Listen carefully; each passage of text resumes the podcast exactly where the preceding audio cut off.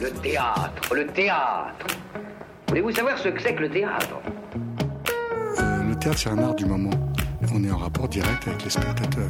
Pièce détachée, il faut que le théâtre présente une autre forme, une autre manière de vivre. Tous les lundis de 20h à 21h Finalement, le théâtre n'existe que par le regard du spectateur qui le fabrique. sur Radio Campus Paris. Le théâtre est pour tout le monde, pour vous comme pour les autres. Faut pas être exclusif. Bonsoir à toutes, bonsoir à tous, bonne année 2016. On est très content de vous retrouver dans Pièces détachées, votre émission consacrée à l'actualité des arts vivants en Ile-de-France sur Radio Campus Paris. Alors, pour cette première émission de 2016, nous avons le plaisir de recevoir Irène Bonneau. Bonsoir. Bonsoir. Irène Bonneau, vous mettez en scène Comment on freine de, Vieux- de Violaine Schwartz. C'est présenté à la commune d'Aubervilliers jusqu'au 17 janvier et on en parle avec vous tout de suite. Lors de la deuxième partie de l'émission, lors de notre tour de table de l'actualité théâtrale, on parlera ce soir de Victor F., un spectacle écrit et mis en scène par Laurent Gutmann d'après le roman Frankenstein de Marie Shelley. C'est présenté au théâtre de l'Aquarium jusqu'au 24 janvier. On parlera ensuite de Le bruit court que nous ne sommes plus en direct, une création du collectif L'Avantage du doute. C'est au théâtre de la Bastille jusqu'au 29 janvier.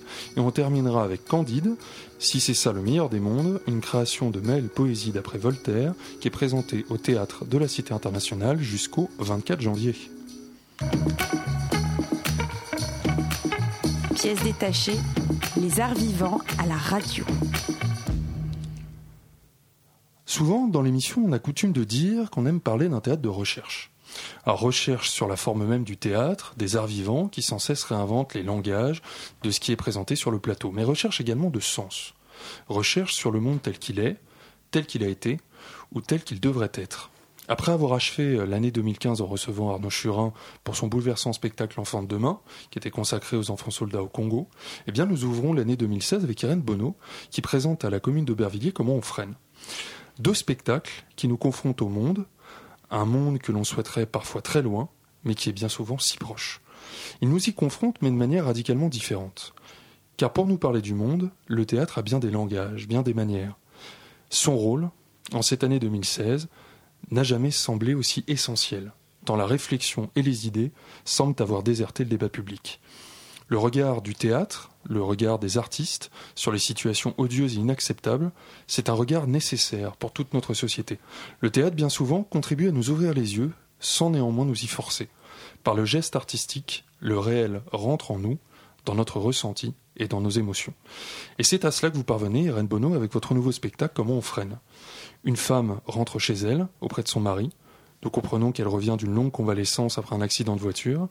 Mais cette situation intime, difficile mais presque banale, se confronte à un autre événement tragique. Lors de son accident, une usine de textile à Dhaka, au Bangladesh, s'effondrait, faisant plus d'une centaine de morts.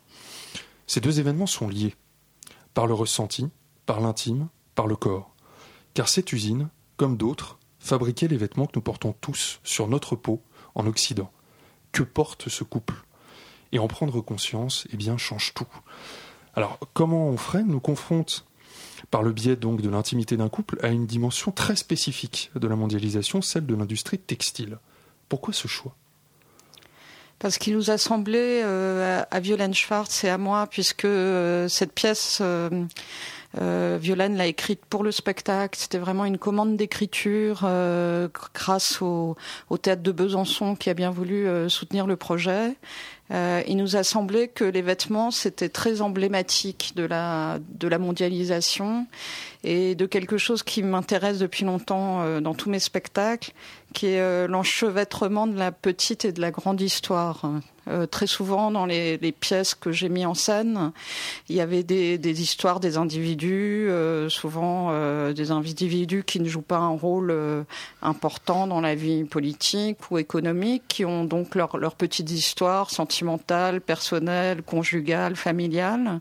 Et tout d'un coup, il y a un événement historique qui vient bouleverser leur vie ou un événement qui appartient euh, euh, aux grandes euh, forces économiques ou sociales.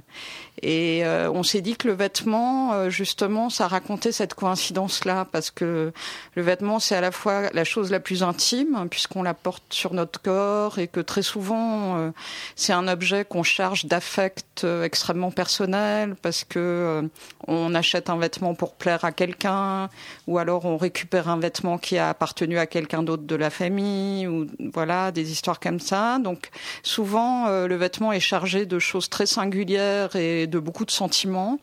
Et en même temps, c'est le point euh, ultime de la mondialisation euh, néolibérale, c'est-à-dire euh, depuis 20-30 ans, pratiquement tous les vêtements en Europe sont fabriqués à l'autre bout de la planète en Chine, mais aujourd'hui encore davantage au Bangladesh, au Pakistan, au Cambodge, très souvent des pays dont on ne sait absolument rien.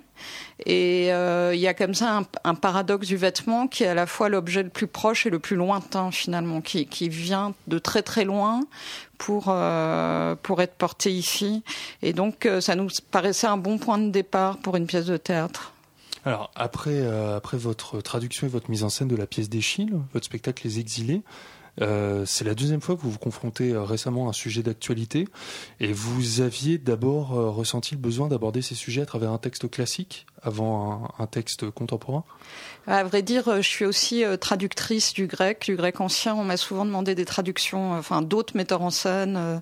récemment, Gonaël Morin, mais avant lui, Jacques Nichet, Guillaume Delavaux m'ont souvent demandé des traductions de tragédies grecques parce que euh, j'ai fait ces études-là et ça, ça m'a toujours accompagnée. Et euh, c'est vrai qu'il y a, il y a deux trois ans, euh, à l'époque, j'étais associée au Théâtre du Nord à Lille. Et euh, alors la situation était peut-être moins spectaculaire qu'elle ne l'est devenue en 2015, mais dans le Nord-Pas-de-Calais, c'était une situation qui était déjà euh, critique à cause de, du, de la spécificité de Calais. Euh. et je, à l'époque, enfin ça fait des années en fait que je me disais, mais pourquoi personne ne met en scène les suppliantes d'Échille qui est quand même une des, plus belles et des plus grandes tragédies grecques, qui date du 5e siècle avant Jésus-Christ et qui euh, raconte l'histoire de réfugiés africaines qui euh, traversent la Méditerranée euh, sur une embarcation de fortune pour venir demander l'asile à la Grèce, enfin au royaume d'Argos en l'occurrence. Et je me suis dit, il faut absolument rejouer cette pièce aujourd'hui. et une des raisons pour lesquelles elle est rarement jouée, c'est que cette pièce d'Échille, le premier volet d'une trilogie. Et euh, on a perdu les deux autres pièces. Du coup, euh, la pièce se termine de façon un peu abrupte. Et euh, à l'époque, donc il y a deux ans, quand j'ai mis en scène ce spectacle à Lille, j'avais demandé à Violaine Schwartz d'écrire l'épilogue du spectacle, comme la pièce d'Échille se terminait de façon comme ça euh, très brutale, très ouverte. Euh, j'avais demandé à Violaine d'écrire un monologue final qui parlerait euh, de la question des réfugiés, des demandeurs d'asile dans en Europe aujourd'hui dans l'espace Schengen. Donc elle avait fait tout un travail de documentaire, si on veut, c'est-à-dire qu'elle avait lu énormément de témoignages euh, de réfugiés euh, via des, associations comme la CIMAD, le GISTI, qui ont recueilli ces témoignages en centre de rétention. Euh, et elle, elle avait écrit un monologue qui est publié au Solitaire Intempestif dans le même volume que la pièce d'Échille. Et euh, ce monologue parlait donc de, de, de du dispositif Dublin, euh, des, des, problèmes des, des, gens comme ça qu'on se repasse d'un pays européen à l'autre parce que euh, ils ont eu le malheur de, de tomber sur la police dans le premier pays et d'avoir laissé prendre leurs empreintes. Alors du coup, on les renvoie indéfiniment en Grèce ou dans des pays à la frontière de l'Europe. Et elle avait écrit sur tout ça et je trouve que son monologue est vraiment un très très beau texte. En fait, c'est ce travail-là qui m'a donné envie de lui commander une pièce entière. Et en suivant un peu euh, le même procédé, c'est-à-dire euh, euh, on s'est dit encore une fois qu'on avait envie de parler du, du monde d'aujourd'hui, du monde qui nous entoure, et que on pouvait procéder un peu de la même façon, c'est-à-dire partir d'un matériau documentaire et à partir de là la laisser écrire. Et quand on a commencé à discuter du projet, oui, donc il y a deux ans, en 2013, à l'époque j'avais été très choquée par euh, ce dont j'avais entendu parler euh, très simplement par la télévision, euh, cette histoire d'un immeuble donc à Dhaka au Bangladesh qui s'était écroulé, enfin qui apparemment il y avait une fissure dans les murs, mais on avait obligé les ouvrières à retourner travailler parce qu'il fallait pas arrêter la production, il y avait un carnet de commandes à remplir, etc. Et puis finalement le lendemain, l'immeuble s'est écroulé sur lui-même et on n'a pas su d'abord combien il y avait de victimes parce que comme il y avait une montagne de gravats, voilà, donc on a parlé d'abord de 300, puis 500 morts, puis bon. Et finalement, il y a eu apparemment 1133 morts et des centaines de blessés. Et euh, c'est un chiffre évidemment incroyable et effrayant. Et c'est, on a dit à l'époque c'était le plus grave euh, accident industriel euh, depuis un siècle, voilà. Et avec Violaine, on a discuté de ça. On, on, a commencé à se raconter ce que je disais tout à l'heure sur les vêtements, que c'était quand même très paradoxal, que ces vêtements, ils sont très importants pour nous. On les porte sur nous toute la journée. Et en même temps, ils viennent d'un pays le Bangladesh, euh, enfin en France, euh, personne ne sait rien du Bangladesh. Euh, encore bon en Angleterre, à Londres, ils savent un peu des choses, mais en France, je pense que personne ne sait rien du Bangladesh. Donc c'est très paradoxal cette chose-là, et puis ça, pose la question de qu'est-ce que peut le théâtre dans ces cas-là? C'est-à-dire, qu'est-ce que peut le théâtre que ne peut pas faire, je ne sais pas, une émission de télévision, de radio, un documentaire au cinéma? Voilà. quelle est la force du théâtre par rapport à un événement comme ça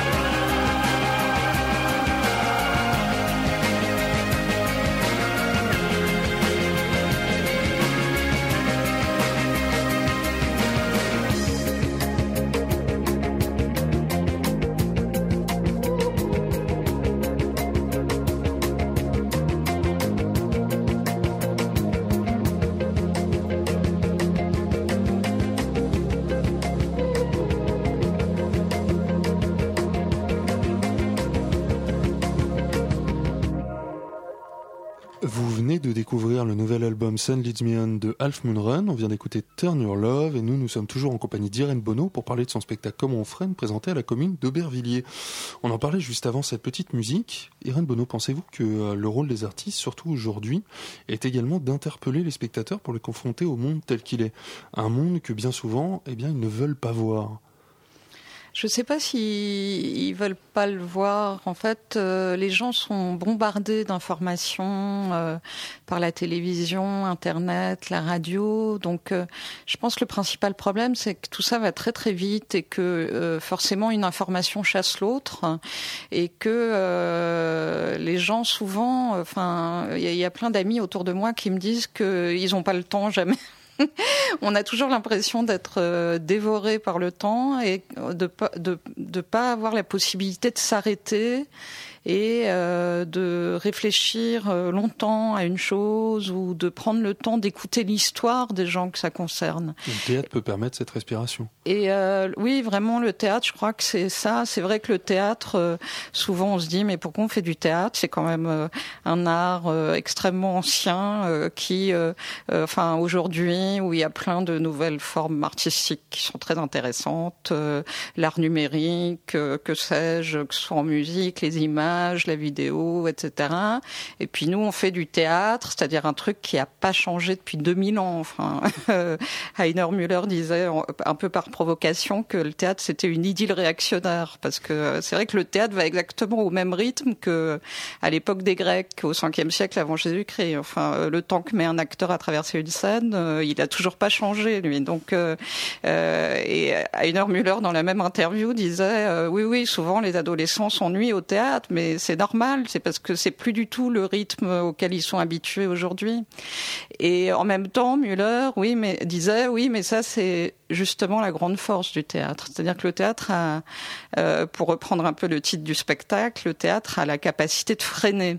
C'est-à-dire, euh, à un moment donné, il a cette capacité de s'attarder sur les choses. C'est-à-dire quand on entend euh, cette histoire, par exemple, de, de l'immeuble qui s'est écroulé au Bangladesh le 24 avril 2013 et qui a fait ces centaines de morts, euh, on en entend parler à la télévision, par exemple. Mais ça passe très vite et on entend un chiffre, un nombre de victimes, 1133, euh, et puis ça, ça pourrait être 243, comme ça pourrait être 745, en fait. Pour nous, c'est abstrait. Enfin, c'est des chiffres, c'est des, c'est, c'est des gens qu'on ne connaît pas, donc du coup, euh, on a beaucoup de mal à se rendre compte de ce que ça représente.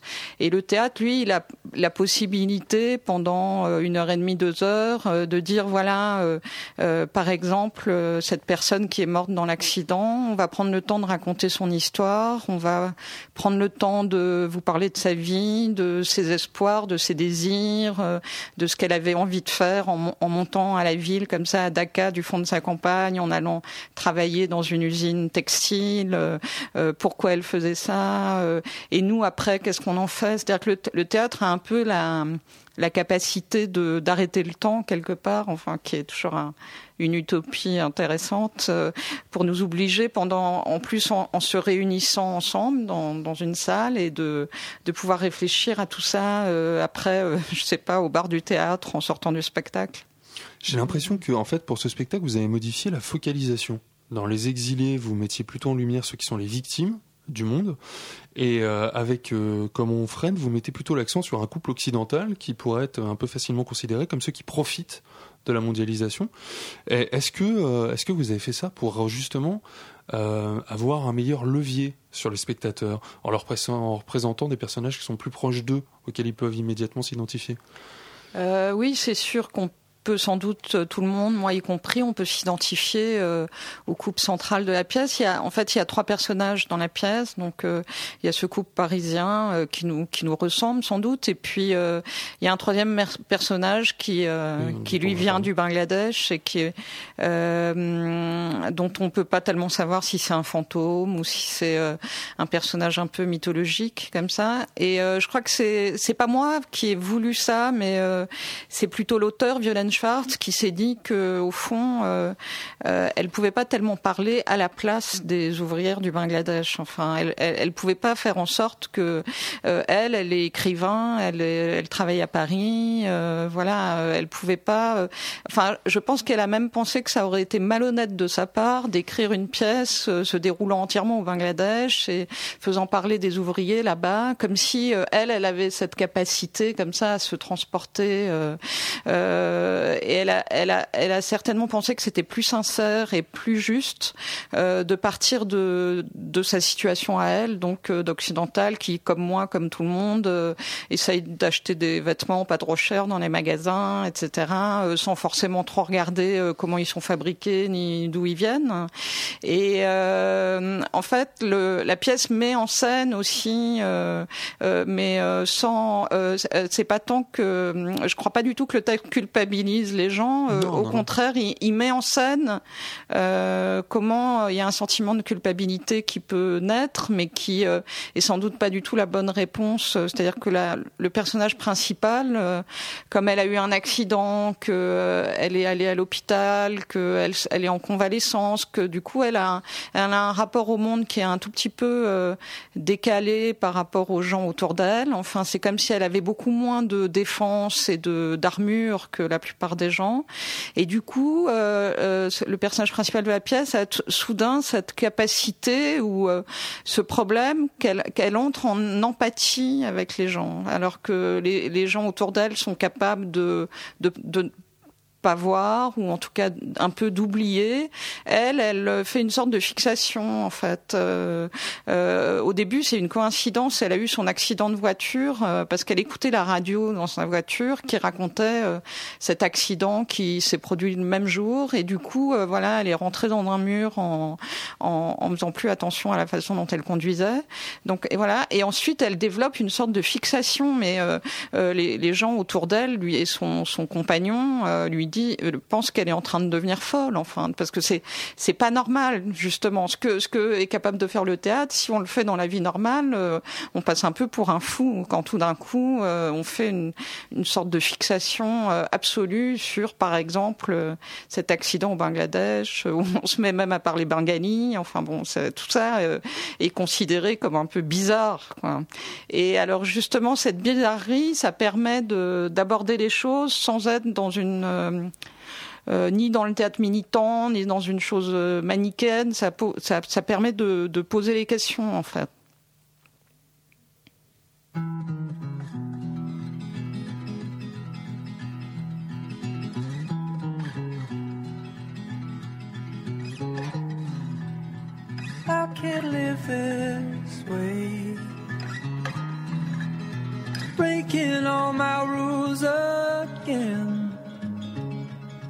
Choking on my gin. You push till I give in. To the loser always wins. Somehow with his bed gone in, bruising with his threats, confusing what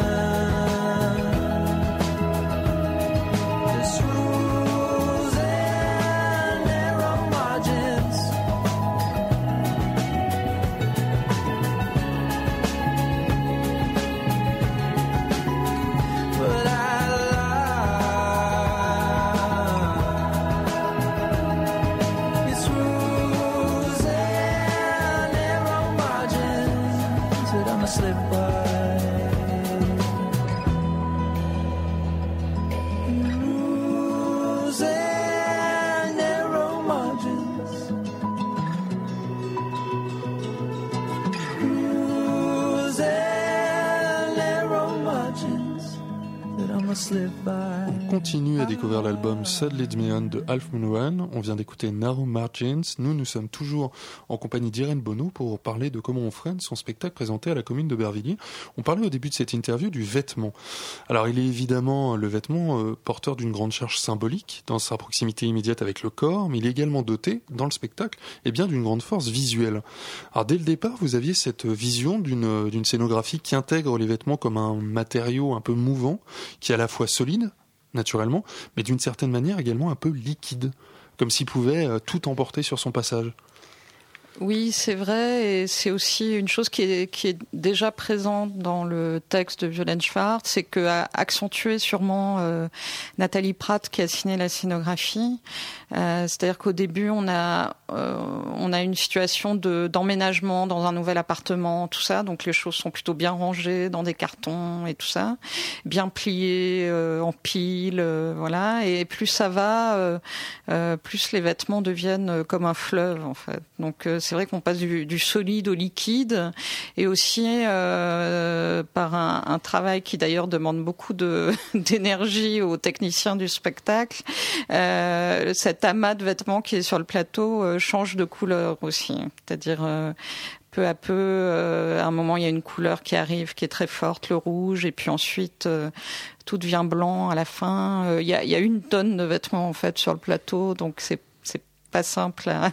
ni pour les techniciens ni pour les ni pour les comédiens mais euh, bon c'est le la matière même euh, la matière même du spectacle je crois que c'était c'était très important euh, vous à une charge symbolique? Euh, bah, qu'on ait l'impression concrète de, de, de cette chose? Enfin, au début, euh, le, le, personnage reçoit en cadeau une robe, donc qui, qui paraît être une chose vraiment euh, très importante. Euh, enfin, voilà, chargée d'affect existentiel. Enfin, c'est son ami qui lui offre une robe en, en comme si c'était comme si ça symbolisait le fait qu'elle a survécu à son accident alors que elle aurait pu mourir.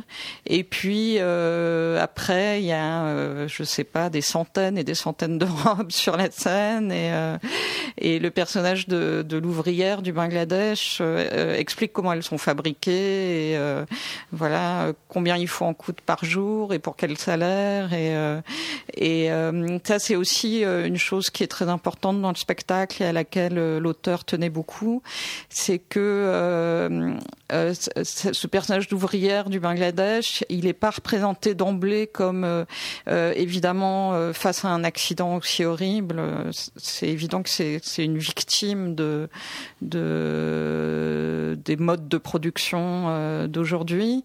Et en même temps, la première fois qu'elle apparaît, elle n'est pas du tout représentée comme une victime en fait. C'est-à-dire Anoucha Scherer qui joue le rôle et danseuse de Bharatanatyam, la, la danse traditionnelle de à l'origine du sud de l'Inde, mais qui a essaimé euh, sur tout le sous-continent indien jusqu'au Bangladesh.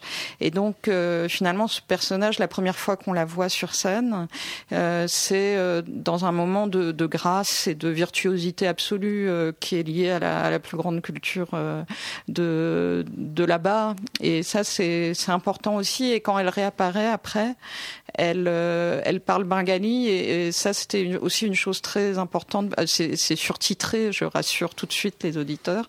Euh, c'était très important pour Violaine que euh, on entende aussi la langue du Bangladesh parce que euh, ça, ça, fait partie finalement de la, des mécanismes de la mondialisation. C'est-à-dire que si on se préoccupe si peu euh, de comment sont fabriqués nos vêtements, dans quelles conditions de travail, avec quelles normes de sécurité pour les usines, euh, avec quel salaire pour les ouvrières, etc., c'est aussi parce que tout ça est fabriqué au bout du monde, dans des pays qu'on ne connaît pas, dont on ne connaît pas la langue.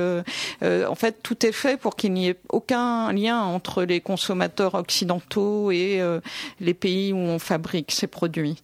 Et, euh, et vraiment, c'est voulu je pense vraiment, enfin, c'est voulu par les multinationales que surtout il puisse pas y avoir de euh, de lien de mobilisation possible entre ces deux parties du monde. Et du coup, aussi bien d'un point de vue je sais pas, euh, euh, artistique que politique. Euh, c'était très important qu'on entende le bengali sur scène. Enfin, pour nous, c'était c'était très important. Donc, il y a y a deux ou trois scènes en, en, bengali qui sont surtitrées en français, bien sûr. Mais voilà, c'est c'est c'est aussi un geste d'entendre cette langue-là qu'on connaît pas du tout les moments en fait où elle apparaît m'ont paru un petit peu euh, rêveurs, fantasmagoriques, mais ce que j'ai trouvé particulièrement fort, c'est que euh, même si c'est, euh, comme vous le disiez, du, du Bharatanatyam, donc un art dont on n'est pas familier, la, la, présenter pratiquement intégralement dans un geste artistique, c'est, j'ai eu le sentiment que vous faisiez ça pour rappeler que l'art rassemble que derrière les différences culturelles, euh, il y a le choc esthétique, l'émotion artistique, et celle-là, elle est universellement partagée. Oui, bien sûr. Euh, c'est vrai que c'est aussi intéressant. Enfin, pour moi, c'est un effet de collage qui est particulièrement intéressant parce que ça permet aussi de euh, d'avoir euh, une pièce de théâtre dans la tradition, si on veut, du théâtre réaliste occidental. voilà, du comme ça, une sorte de drame intime. et puis, tout d'un coup, on a une forme de théâtre qui n'a aucun rapport avec ça, qui vient vraiment euh, euh, de ces pays-là, parce que le Bharatanatyam, on dit que c'est de la danse, mais en fait c'est euh, une danse qui est très narrative, qui raconte toujours une histoire. Et le fondement de, du Bharatanatyam en général, c'est des épisodes du Mahabharata ou du Ramayana, enfin les grandes épopées de l'Inde. Donc c'est toujours une danse qui raconte l'histoire de personnages, etc. Et là, en l'occurrence, la première fois que le personnage apparaît, elle raconte son histoire euh, avec la danse. Donc elle, raconte comment elle est partie de sa campagne et puis elle est montée à la ville et elle était euh, tellement contente d'arriver à la grande ville et de voir les gratte-ciel de Dakar, etc. Et, euh, et, elle se fait belle le premier jour pour aller chercher du travail et puis on la voit faire les gestes de la couture et mais à, à, la façon de la danse traditionnelle indienne. Et je pense que la plupart des spectateurs, même s'ils connaissent rien au Bharatanatyam, euh, c'est tellement euh, précis et euh, comprennent à peu près ce que raconte Anoucha Scherer quand elle est sur scène et qu'elle raconte tout ça. Et c'est très beau parce que le, le Bharatanatyam, d'habitude, il y a toujours des percussions et de la musique qui accompagnent la danse.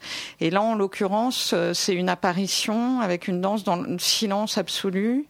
Euh, et ça, ça donne tout de suite, je, crois, l'étrangeté de ce personnage qui euh, est, est, un personnage, mais qui est à la fois un fantôme, et puis qui est aussi peut-être les 1133 personnes qui sont, qui sont mortes dans cet accident. Oui, à qui elle donne la voix ben, il nous reste à vous remercier, Irène Bonneau. Donc, euh, je rappelle à nos auditeurs que votre spectacle Comme on freine euh, est présenté à la commune d'Aubervilliers. C'est jusqu'au 17 janvier. Merci beaucoup d'avoir été avec nous ce soir pour en parler. Merci à vous.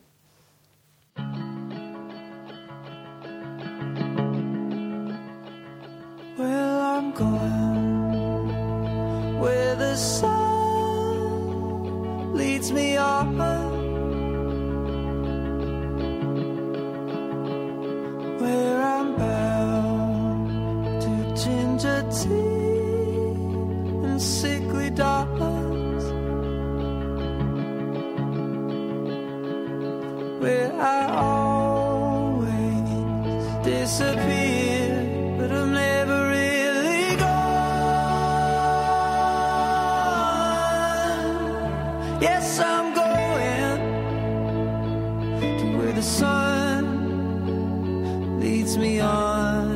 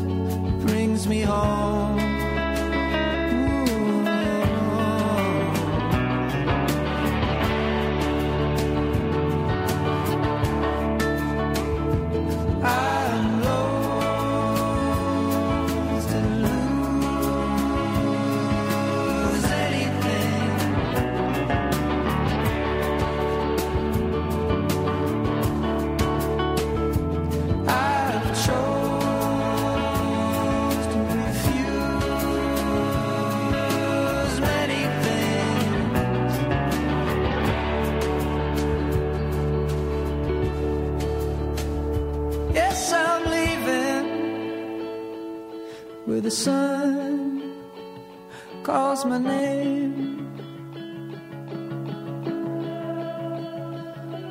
Where the skies shed their weight and cease to rain.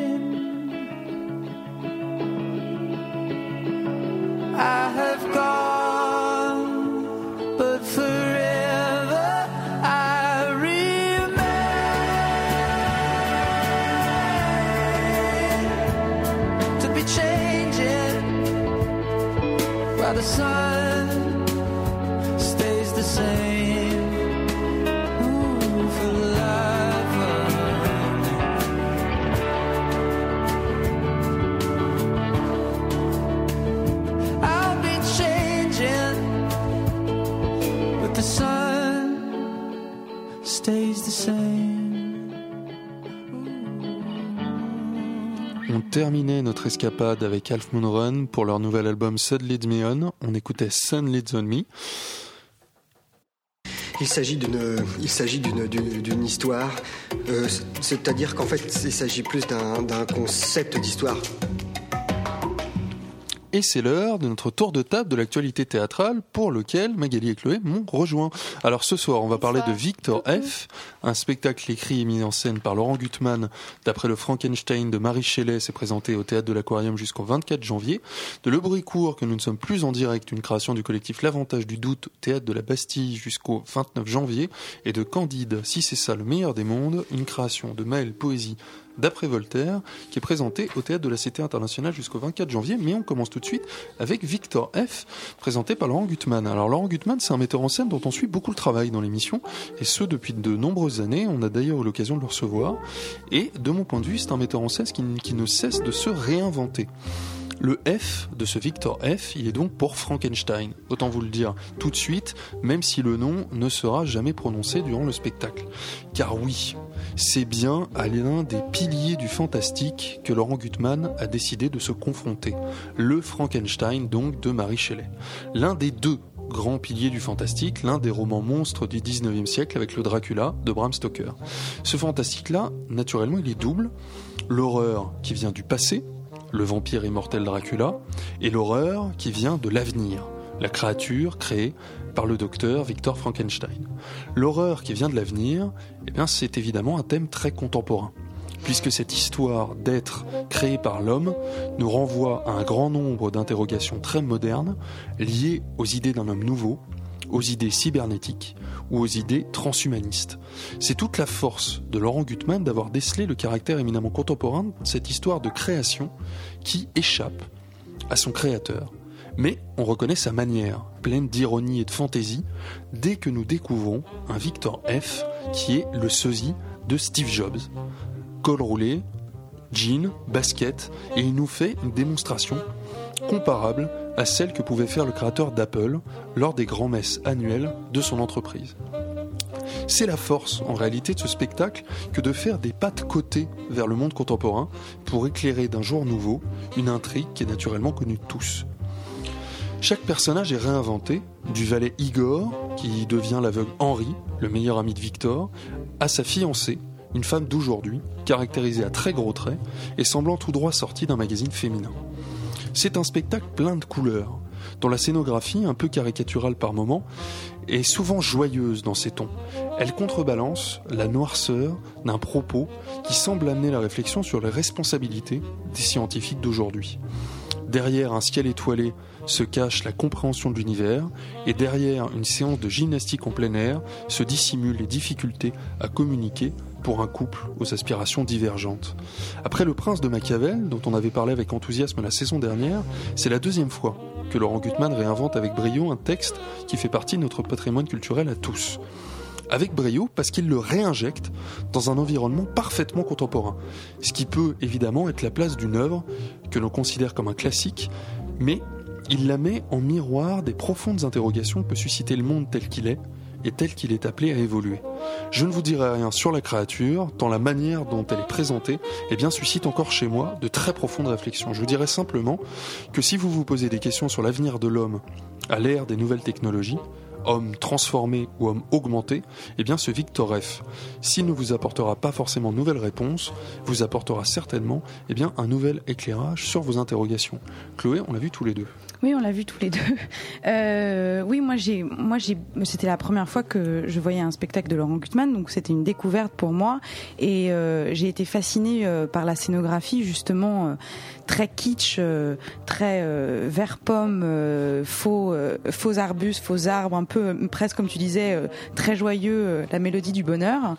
Et, et c'est vrai que ça mettait bien en avant cette idée d'un peut-être d'un monde qui se fige, de, de, de, de cette modernité qui avance et de justement de cet homme moderne qui veut tout figer dans le temps et à, quel moment tout ça a ses limites. Et d'ailleurs, c'est ce que fait Frankenstein en non pas en faisant véritablement un enfant, mais en créant un homme nouveau, ne pas lui donner une naissance, mais sans prendre en compte l'idée peut-être qu'il peut avoir un cœur et un cerveau et une âme et du coup s'attacher à son créateur.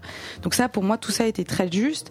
Après, alors il y a évidemment des lectures que je n'avais pas vues, euh, la référence à Steve Jobs, mais après ça, je pense que c'est pas très grave de pas le savoir, euh, de pas le lire, parce que, enfin, pour moi, je considère que c'est un bonus pour celui qui, qui le qui le lit. Euh, mais c'est vrai que cette sorte d'artificialité qui se dégage à la fois de la scénographie mais aussi dans le jeu de certains contre enfin pas du tout par Eric Petitjean qui joue euh, Victor qui, a- qui offre au début du spectacle une authenticité euh, extraordinaire on s'attache tout de suite au personnage. Euh, j'ai trouvé que les autres euh, comédiens les autres personnages étaient vraiment alors dans la lignée de l'artificialité mais du coup avec un jeu très extérieur. Et c'est encore quelque chose moi qui m'échappe complètement de ces choix radicaux de, de, de, de direction d'acteur qui racontent quelque chose, mais du coup, alors ça nous met en distance. C'est encore quelque chose que je saisis pas forcément. Voilà.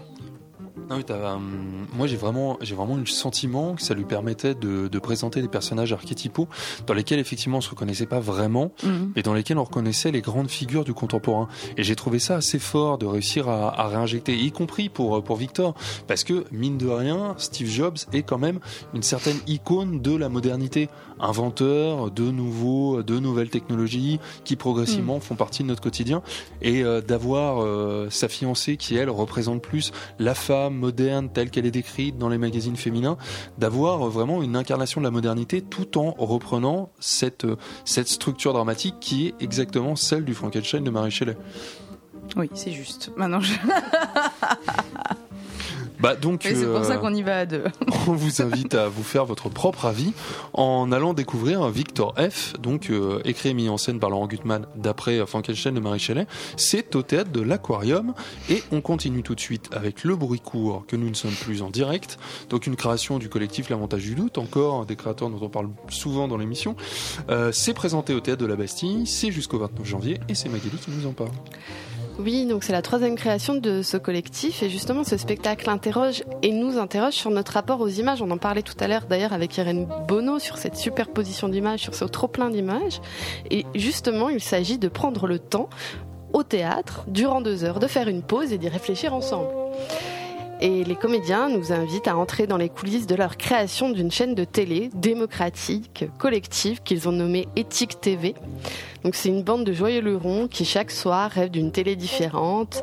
Et tant pis si les spectateurs qu'ils nomment les voyants ne sont pas au rendez-vous, au moins ils restent fidèles à leurs convictions et ne tombent pas dans un marketing télévisuel. Du coup, le plateau est transformé en conf de rédac. euh, Il y a des chaises éparpillées, euh, une sorte de studio télé de fortune. Il fait froid, il y a des chauffages d'appoint, des couvertures, un énorme vidéoprojecteur qui semble dater des années 80, un grand drap suspendu en guise d'écran, une télévision cathodique. Bon, c'est obsolète, mais ça fonctionne encore. Et ce qui importe de toute façon, c'est pas la forme, mais c'est le fond. Et les comédiens chroniqueurs nous font prendre conscience de notre consommation d'images, de notre dépendance face à elles, pure construction des médias, en glissant des phrases clés telles celui qui a le monopole du visible a le monopole de la croyance, euh, etc. Et ils vont fabriquer devant nous leur future émission. Tout cela, bien entendu, est très écrit, mais cela reste sur le ton d'une impression d'improvisation. Avec des coups de gueule, des coups de cœur, ils parviennent en fait à créer une émission de briques et de broc à leur image, bancale mais sincère et toujours ludique. C'est sans compter euh, l'arrivée d'une jeune femme jolie, ambitieuse, pur produit d'une école de marketing qui souhaite leur donner des fonds, mais tout en leur disant qu'ils garderont bien entendu leur indépendance et surtout leur authenticité. Mais tout va peu à peu changer, puisque l'argent dans la balance va donner une autre forme à leur émission. Ils auront un vrai studio avec fond vert, avec des vrais beaux écrans, euh, des tenues de talk show. Ils seront sur Facebook, sur Instagram. Euh, les spectateurs seront de plus en plus nombreux et en fait, ils parviendront plus à concilier leur engagement de départ, car ils vont succomber au regard de l'autre, le spectateur, c'est-à-dire en lui donnant ce qu'il souhaite voir. Donc finalement, il n'y a pas d'espoir. Impossible donc de réunir audience et sincérité. Tout tombe à l'eau. Une dernière prise de conscience leur fait quitter finalement l'émission. Impossible de faire une télé authentique. Ça, ça semble être une oxymore. Alors, ce qui est intéressant, je trouve, dans cette troupe aussi, c'est leur jeu sur la réalité et sur la fiction. Ils se nomment par leur vrai prénom. Euh, Il y a aussi, je trouvais ça intéressant, plusieurs moments, euh, il y avait des intermèdes euh, entre plusieurs donc comptes de rédac, et certains des comédiens vont prendre la parole en aparté pour nous raconter une histoire personnelle. Alors, est-ce que c'est celle du personnage ou celle du comédien véritable, peu importe. Mais du coup, ce témoignage-là va servir aussi à l'histoire de la pièce. Et ces pauses que je trouve assez poétiques et bien écrites sont vraiment adressées au public comme toute la pièce. En fait, ce que je veux dire, c'est qu'il n'y a plus de quatrième mur, qu'on est vraiment dans la salle de rédac avec eux, qu'ils s'adressent directement à nous. Et c'est vraiment un de leurs points forts. Et d'ailleurs, ils l'écrivent euh, dans, dans leur texte de collectif. Ils disent Le texte final est indissociable de ce que nous sommes, pensons, questionnons.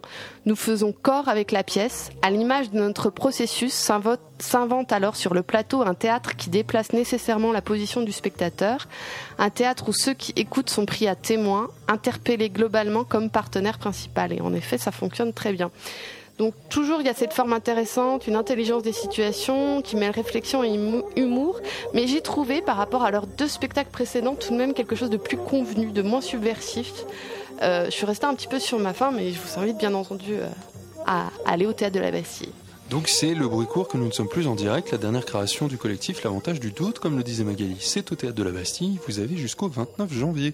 On termine avec Candide, si c'est ça le meilleur des mondes, une création de Maëlle Poésie d'après Voltaire naturellement, qui est présentée au théâtre de la Cité internationale. Chloé Oui, alors Candide, si c'est ça le meilleur des mondes, est tout simplement l'adaptation théâtrale de l'œuvre philosophique de Voltaire. Alors je l'avais lu au collège, donc je vous cache pas qu'une petite recherche Wikipédia est passée par là. Et en effet, pas de doute, c'est bien précisément l'épopée, le grand voyage de Candide qui est raconté ici.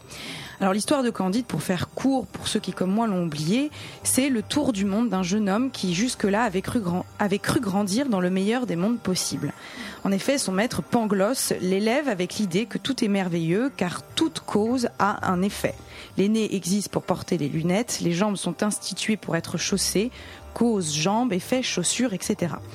Mais vient le jour où Candide doit partir et s'aventure malgré lui dans un tour du monde en guerre, un monde de misère, de cruauté et de maladie. Il rencontre plein de personnages, lui toujours à la poursuite de son premier amour, Cunégonde, qu'il cherche désespérément et espère retrouver.